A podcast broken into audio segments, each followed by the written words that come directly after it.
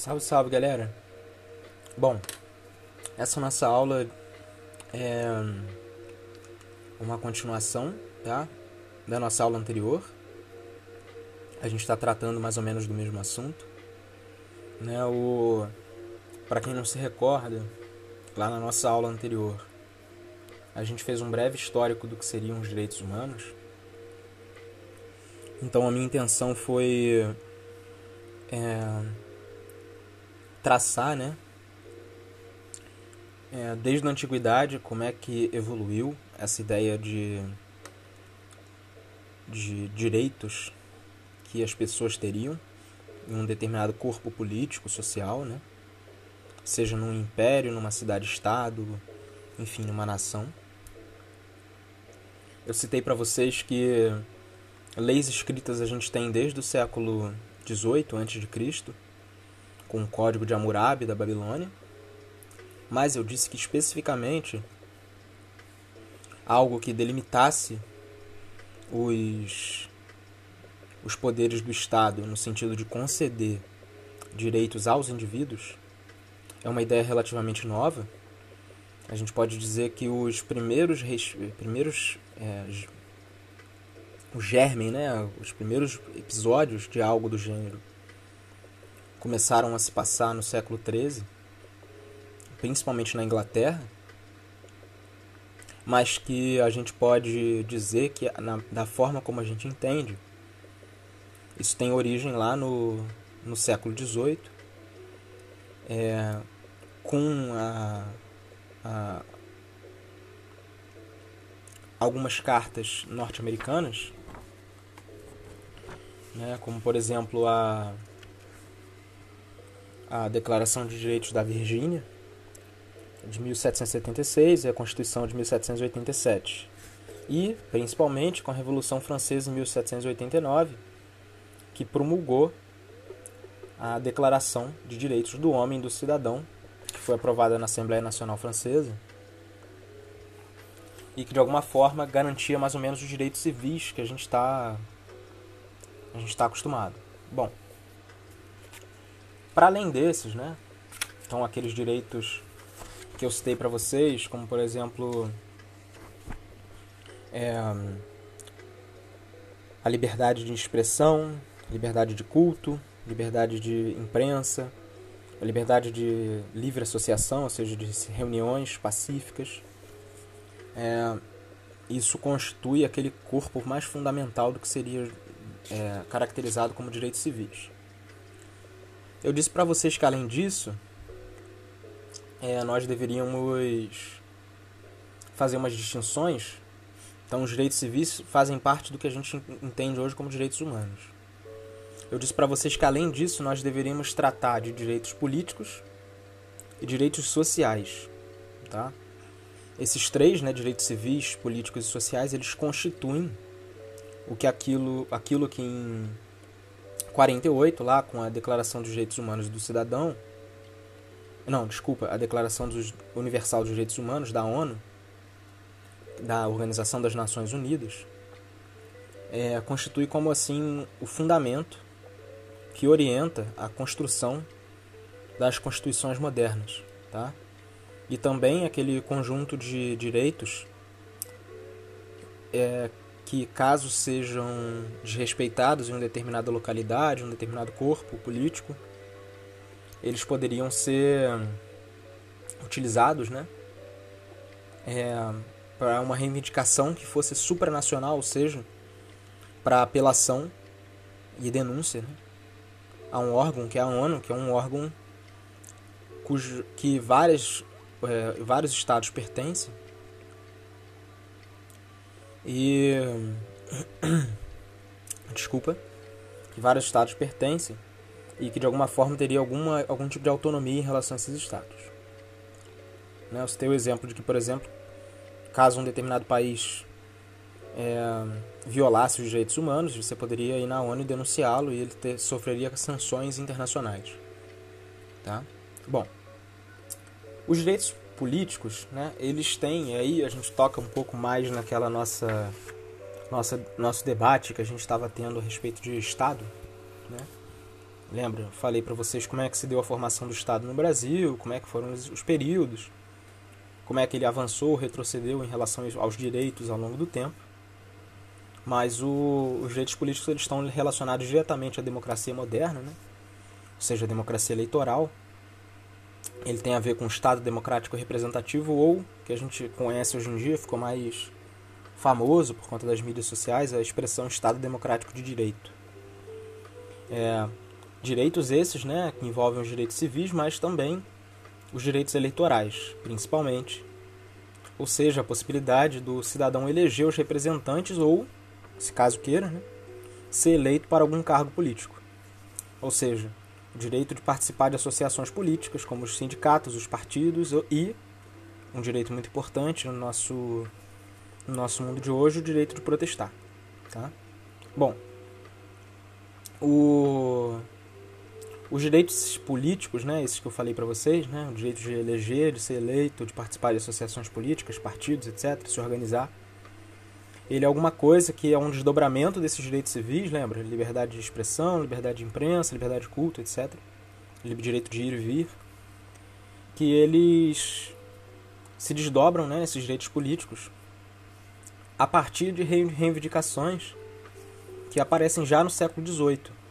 Então, não sei se vocês se recordam, eu falei lá que na Revolução Francesa você teve um movimento, um movimento não, mas assim, uma, uma cidadã, a Olympe de Gouges, que queria estender os direitos humanos, do, dos direitos humanos do cidadão que eram que tinham sido oficializados pela Assembleia Nacional Francesa, é, as mulheres, por exemplo. Então, é, esses movimentos eles fizeram, mobilizaram, né, já a partir do século XVIII, mas principalmente a partir do século XX, uma série de, de direitos que eram restritos a uma camada muito específica da população. Por exemplo, no Brasil, o direito a voto, né, ou melhor, né, o direito eleitoral de eleger os representantes legais, né, os representantes políticos, desculpa, do povo nas instituições, ele era restrito a certas pessoas a partir da, da idade, das posses, da capacidade de ler, escrever, etc. E aí no século XX, a partir do século XX, esses direitos eles começam a ser estendidos a toda a população.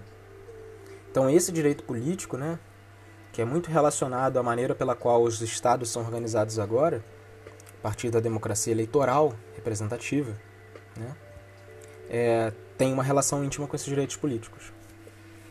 O...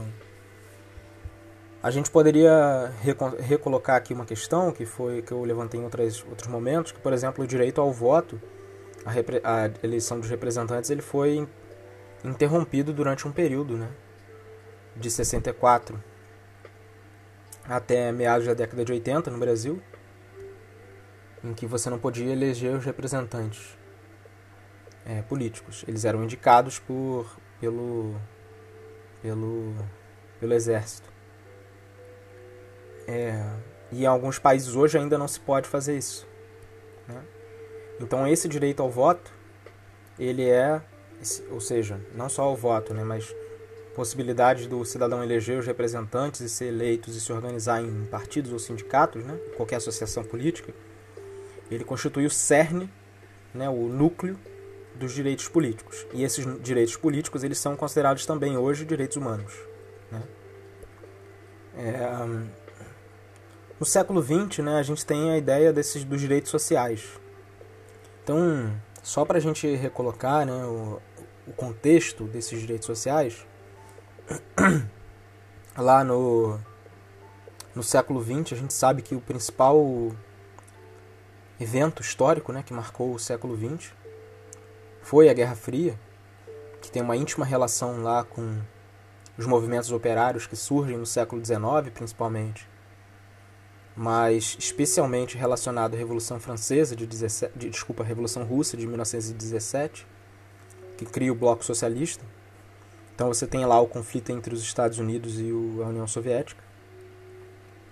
E aí você tem, ao mesmo tempo, nos países capitalistas, né, muito propulsionado por essa ameaça de revolução né, de transformação, ruptura social radical, como se passou na Rússia, é, você tem uma série de direitos que eles são colocados para a população como uma espécie de atenuante para aquelas condições miseráveis né, que a população vivia lá, principalmente a partir do século XIX, com a Revolução Industrial.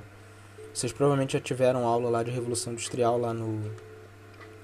no provavelmente, claro que já tiveram, né? Vocês estão no terceiro ano, mas nas aulas de História, vocês se recordam que na Revolução Industrial você tinha, por exemplo, criança é, trabalhando com idades, enfim, muito jovens, você tinha cargas de trabalho imensas, você tinha a maior parte da população daquela localidade trabalhava e não tinha acesso a, a na saúde, à escola, etc.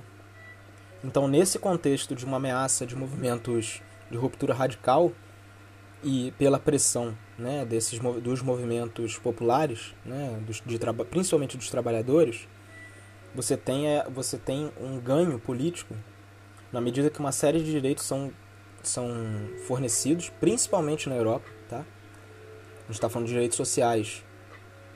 A gente está falando principalmente de do que a gente entende hoje de, de, da Europa, principalmente da União Europeia, como a gente como está organizado hoje, é, em que você as pessoas passam né, a ter direitos legais, né, constitucionais, ou seja, está escrito lá na, na Constituição, na lei, direito à educação básica, à assistência à saúde, a programas, a, a moradia, por exemplo, através de programas habitacionais, a transporte coletivo, a sistema previdenciário, caso elas não possam mais trabalhar ou tenham de interromper a atividade de trabalho, a lazer, a, ao sistema judiciário, ou seja, a justiça. Então, você tem uma série de direitos que eles são uma espécie de concessão dada, né? Àqueles que vinham reivindicando condições melhores de vida e que ao mesmo tempo foram utilizados como uma, uma forma de refrear, né? Esses movimentos que se tornavam é, radicais, né? No sentido de, de apontar a uma ruptura radical da forma pela qual essas sociedades capitalistas ocidentais estavam organizadas. Então, se você for pensar, por exemplo, esses direitos sociais garantiram, né, não foram eles objetivamente, mas eu digo eles fizeram parte de um processo em que você teve uma, um fenômeno nunca antes visto na história da humanidade, que em que uma camada da população relativamente grande, né, apesar de se colocado em perspectiva ao resto da população global é muito pequena, uma população que viveu uma, uma vida de uma, cuja qualidade né, é, nunca foi antes observada. É, por exemplo, na Europa, né, você teve um aumento significativo do, nos outros lugares também, né, mas assim, principalmente lá, um aumento significativo do da da é, do acesso ao ensino, né, dos anos de estudo, da expectativa de vida. As pessoas tiveram acesso à saúde gratuitos, o, sem precisar pagar, né? É, ou seja, abar, abarcando toda a população.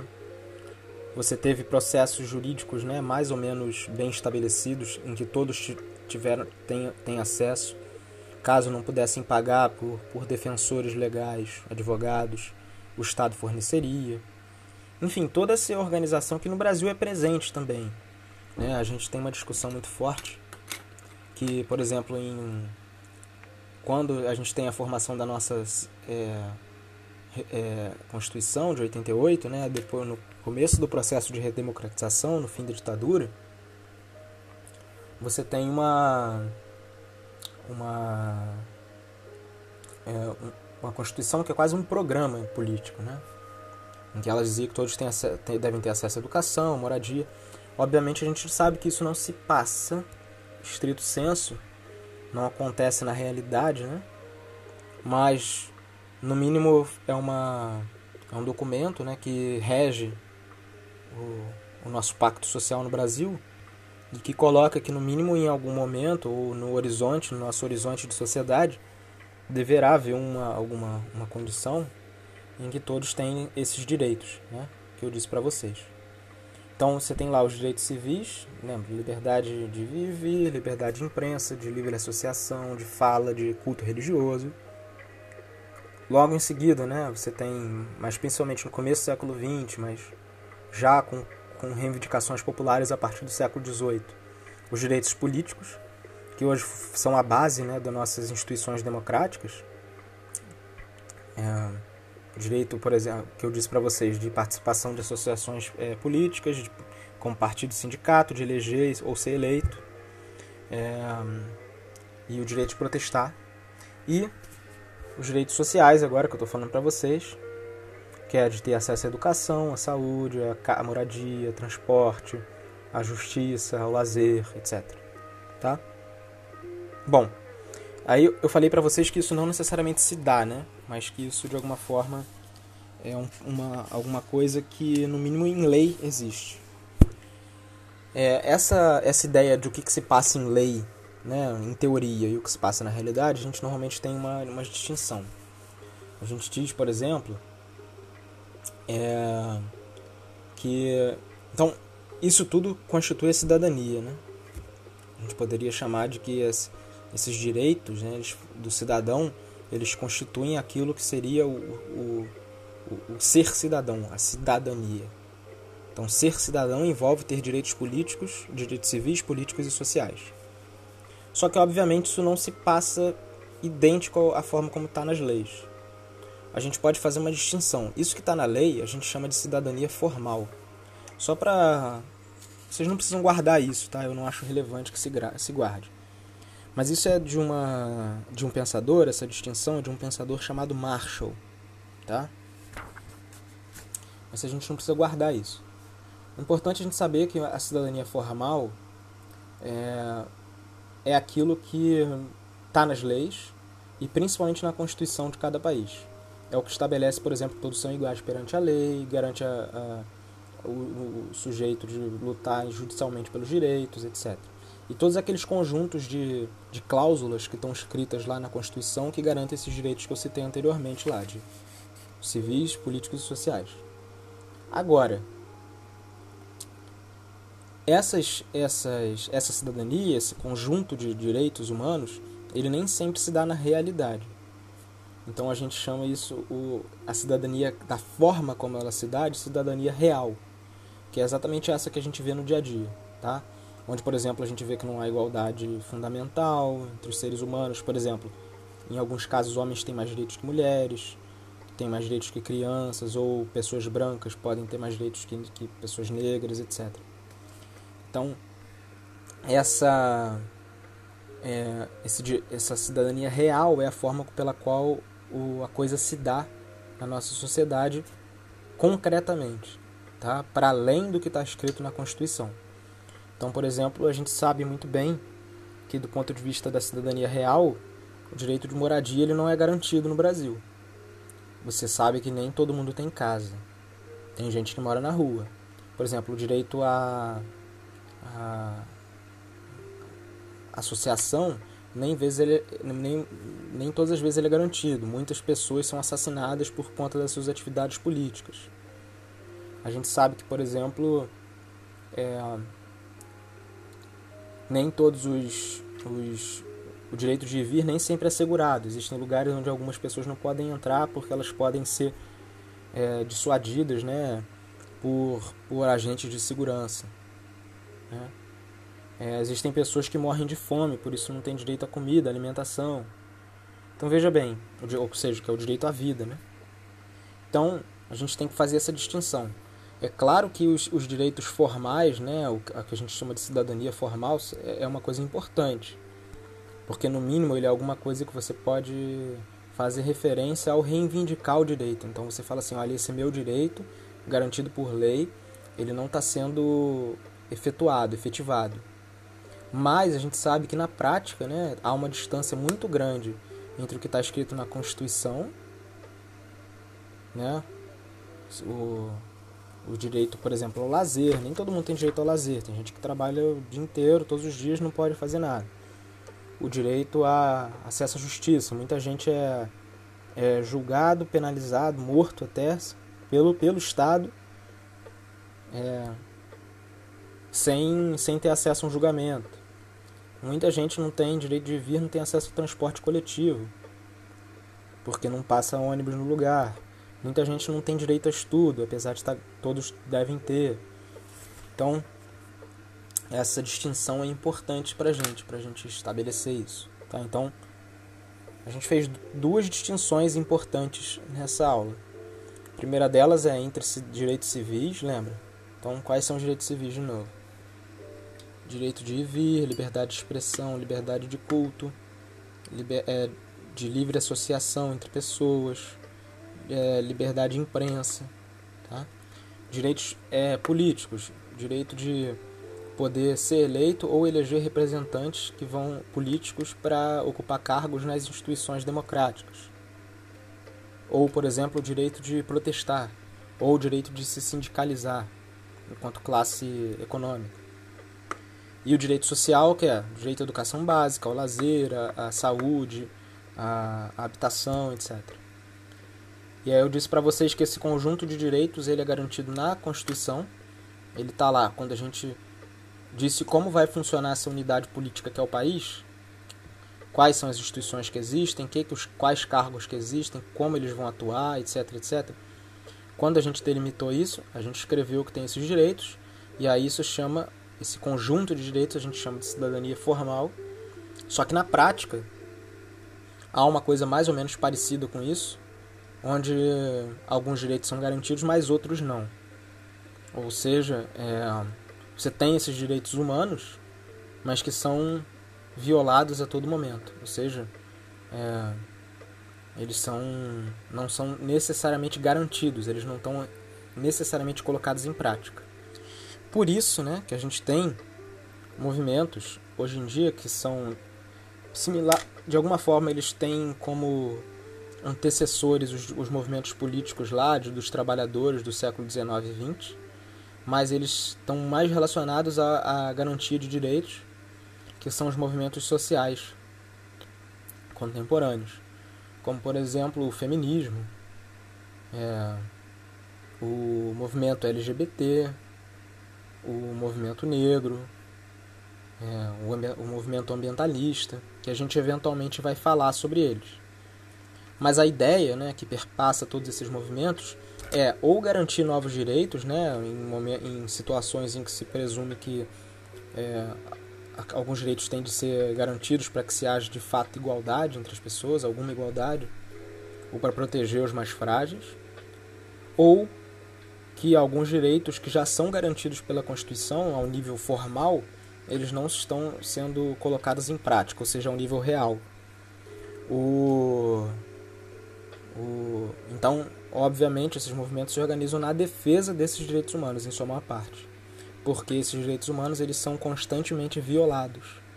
Ou seja, a gente tem a ideia de que esses direitos eles não são sempre garantidos e ao mesmo tempo eles não são eternos, eles não são tão ali como se fosse uma, uma, uma pedra que não fosse mudar, que é a passagem do tempo. Eles na verdade estão sempre sempre ameaçados de alguma forma. E ou seja, então, o que eu estou dizendo para vocês é que a prática desses direitos humanos ela só é estabelecida de fato se houver uma luta constante pela vigência deles, tá? Seja por meio de ações políticas, seja por meio de ações jurídicas, né, processo legal, ou seja pela atuação dos movimentos sociais, tá? Então, os direitos da forma como estão colocados lá na Constituição, eles só são efetivamente colocados em prática quando exigidos ou quando vividos cotidianamente. O que, que, que, que eu quero dizer é que eles, eles não são coisas que se dão feito um automatismo de máquina. Eles não estão aí feito um programa de computador que você dá o play, eles vão tocar e vão ficar lá e que ninguém vai mexer. Na verdade, a execução ou não execução desses direitos, né, a extensão deles a uma, um grupo cada vez maior de pessoas ou, ou enfim, a, a transformação deles em direitos, em direitos melhores, né, mais mais bem definidos e abrangentes, eles dependem da ação da, do que a gente chama de sociedade civil, ou seja, eu, você, o seu amigo, etc., em torno da garantia desses direitos. Tá? Bom, então é isso, galera. E aí a gente já, já puxa um gancho aqui, porque na próxima aula a gente já entra no assunto que é, já é do semestre subsequente, que é o direito, o, os movimentos sociais. Mas só para a gente, só para dizer por que, que essa, vocês não se recordam, né? Mas a gente estava falando de Estado. E eu disse para vocês, por exemplo, lá nas aulas que eu falei sobre o Estado, eu disse que no período lá de, da ditadura, os direitos políticos eles foram e alguns direitos civis, né? Como por exemplo direito a um julgamento, é, eles, ou seja, você não ser preso sem ter um passar por um processo legal para dizer se você é culpado ou não, eles foram é, suspen suspensos, né? Por exemplo, lá o o,